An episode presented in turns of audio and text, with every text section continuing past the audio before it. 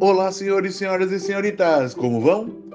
Dia 1 de junho é celebrado o Dia Mundial do Leite. A data foi criada em 2001 pela Organização das Nações Unidas para Agricultura e Alimentação, a FAO-ONU, com o objetivo de incentivar o consumo de lácteos para a população mundial.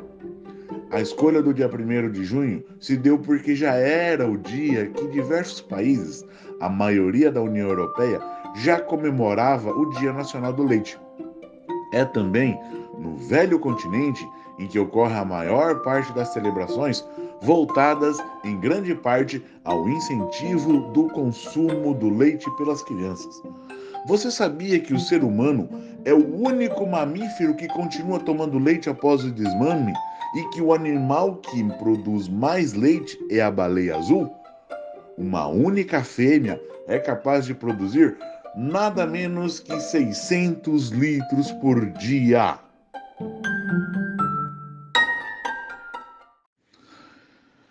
Vamos conversar com a professora Laís Santana Celestino Mantovani, professora do curso de agronomia, que vai nos falar mais sobre essas curiosidades que o leite tem. Professora Laís, onde ocorreu o primeiro consumo do leite? De acordo com historiadores, o consumo de leite de origem animal teve início no Oriente Médio, com a domesticação do gado há 11 mil anos antes de Cristo, o que teria impulsionado a Revolução Neolítica. O primeiro animal domesticado foi a vaca, em seguida a cabra, aproximadamente na mesma época, e finalmente a ovelha entre 9 mil e 8 mil anos antes de Cristo. No Brasil, a origem do leite para o consumo está relacionada à exploração do gado durante o período colonial. Mas até meados do século XIX, o consumo de leite teve caráter secundário, com poucas vacas mantidas para esse fim, e a pequena disponibilidade do produto impediu que a sua ingestão se tornasse um hábito. No entanto, nos anos 1930 difundiu-se no Brasil uma nova ciência, a nutrição, que introduziu também a convicção de que o leite da vaca constituía o mais importante dos alimentos básicos. A partir daí, impulsionado por profissionais da saúde, o governo Getúlio Vargas promoveu um esforço para melhorar o até então precaríssimo sistema de abastecimento do produto do Rio de Janeiro. Na época, era a capital da República. Sabe aquela dúvida de criança, gente? Por que, que o leite é branco? Então, pessoal, o alimento é, é constituído por uma solução de água, lactose, vitaminas e sais minerais solúveis, com outras partes dispersas, que a gente chama de glóbulos de gordura. Também tem as micelas de caseína e cada uma das proteínas do soro do leite. Só enxergamos o leite como líquido homogêneo de cor branca porque suas maiores partículas, que são as micelas de caseína, são tipos de proteína e, junto com os glóbulos de gordura, espalham a luz no espectro visível, trazendo assim o aspecto branco para os nossos olhos. E aí, pessoal, o leite é importante para a saúde? Sim, é importante. A importância do leite na alimentação é reconhecida desde os primórdios da humanidade. Como afirmou o filósofo da Grécia Antiga Hipócrates, considerado o pai da medicina, é um alimento muito próximo da perfeição. Rico em proteína e carboidrato, o leite é considerado o principal alimento fonte de cálcio para a nutrição humana. Para suprir as necessidades diárias de cálcio, a FAO recomenda consumir 3 porções de lácteos por dia ou 1000 miligramas de cálcio.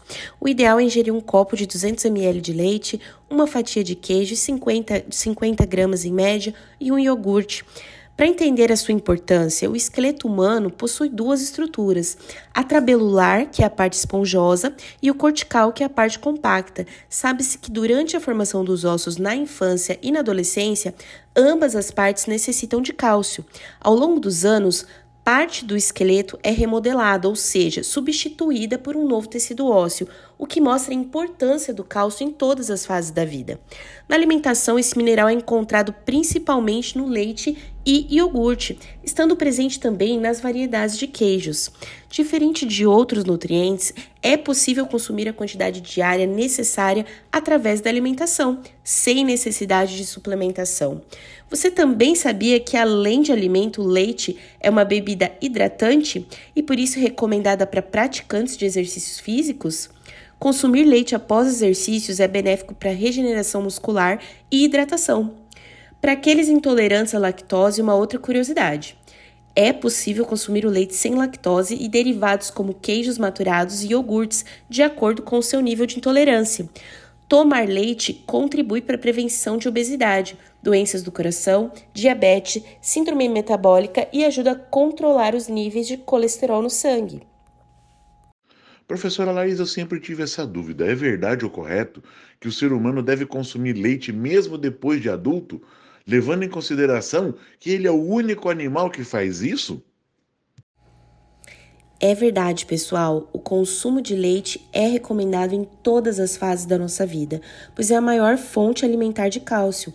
A ingestão adequada de leite na fase adulta, cuja recomendação é de 3 copos por dia, pode ser benéfica sobre vários aspectos, incluindo a consolidação da formação da massa óssea para adultos jovens e desaceleração da perda de massa óssea para a terceira idade, além da prevenção de osteoporose, entre outros.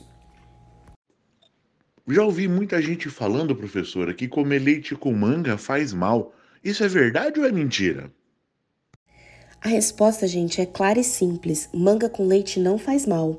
A manga é rica em beta-caroteno, vitamina C, potássio, fibras, entre outros nutrientes. Já o leite da vaca é fonte de carboidratos, proteína, cálcio, magnésio.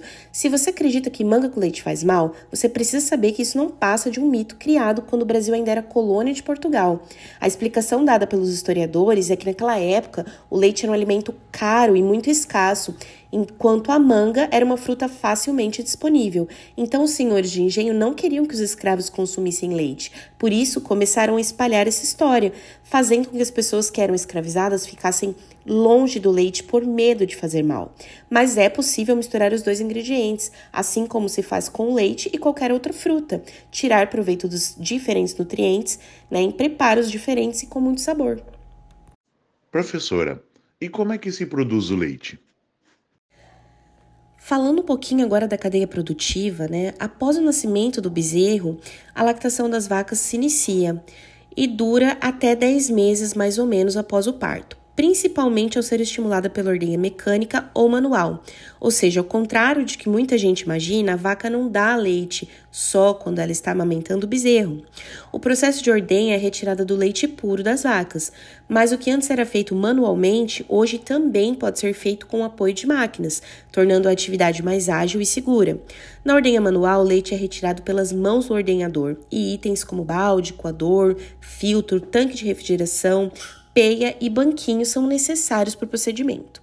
Já na ordenha mecânica, o leite é tirado através de um equipamento tecnológico que simula a mamada de um bezerro.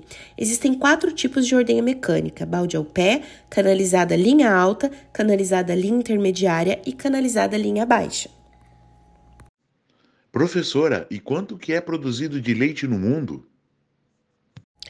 Em 2019, segundo a Embrapa Gado de Leite, 816 milhões de toneladas de leite são produzidos anualmente no mundo todo. E, em média, 116,5 equivalentes quilos de leite são consumidos por habitante por ano. Essa quantidade tem aumentado ano após ano. Segundo o levantamento da rede mundial IFCN, que em inglês significa International Farm Comparison Network, o total de leite consumido no mundo tem crescido em média a taxas de 1,2% ao ano desde 1999. No Brasil, a indústria de laticínios é o segundo segmento mais importante da indústria de alimentos. O consumo aparente per capita no Brasil em 2018 foi de 166,4 litros por habitante, valor que ainda se encontra abaixo do consumo verificado em outros países desenvolvidos que gira em torno aí de 250 a 300 litros por habitante, mas bem acima do total consumido há duas décadas. O produto lácteo mais consumido do país é leite longa-vida, porém os queijos têm apresentado taxas de crescimento de venda maiores nos últimos anos, devido principalmente às mudanças no perfil dos consumidores brasileiros, que atualmente é formado principalmente por indivíduos mais jovens que demandam mais nutrição, praticidade, conveniência, personalização, entre outros atributos. Uma vantagem da produção de leite no Brasil é que aqui é possível produzir leite praticamente o ano todo através dos sistemas de pastagens e tecnologias específicas para a agricultura tropical.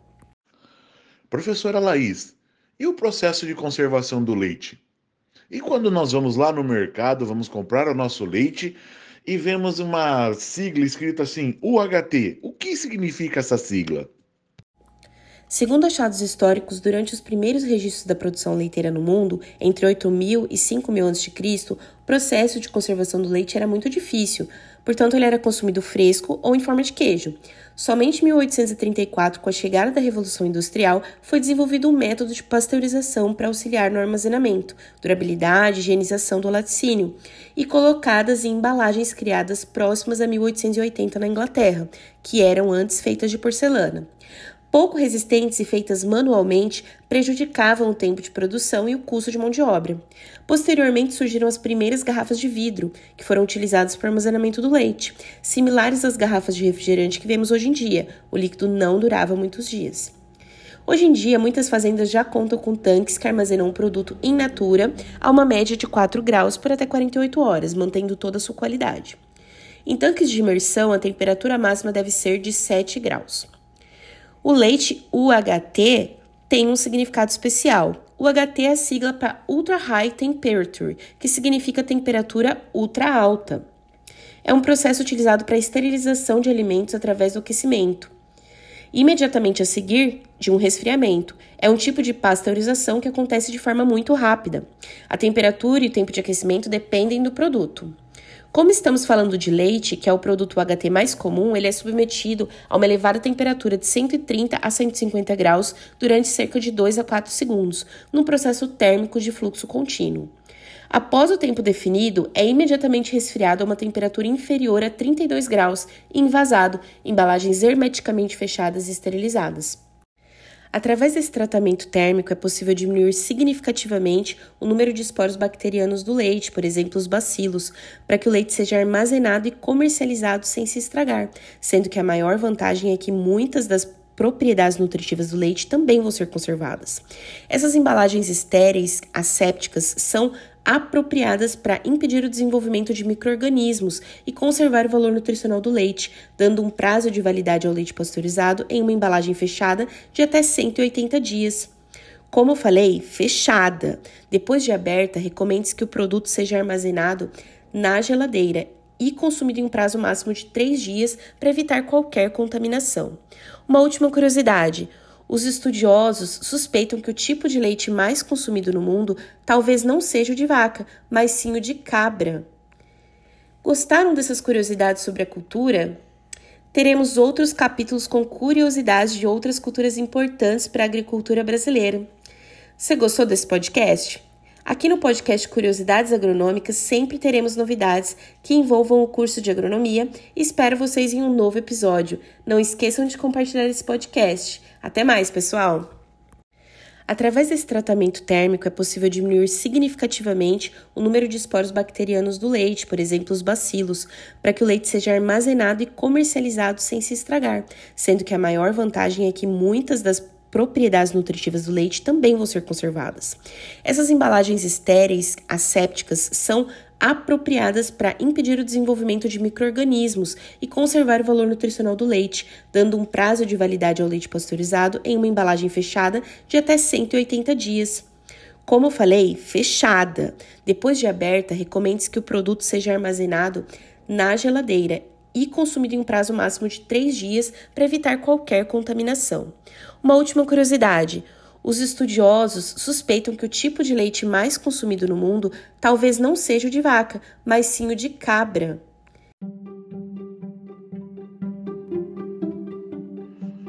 Muito obrigado, professora Laís, por tirar essas nossas dúvidas. Você gostou das curiosidades sobre a cultura do leite? Teremos outros capítulos com curiosidades de outras culturas importantes para a agricultura brasileira. E daí, gostou desse podcast? Aqui no podcast Curiosidades Agronômicas sempre teremos novidades que envolvam o curso de agronomia e espero vocês em um novo episódio. E não esqueçam de compartilhar esse podcast. Até mais, senhores, senhoras e senhoritas!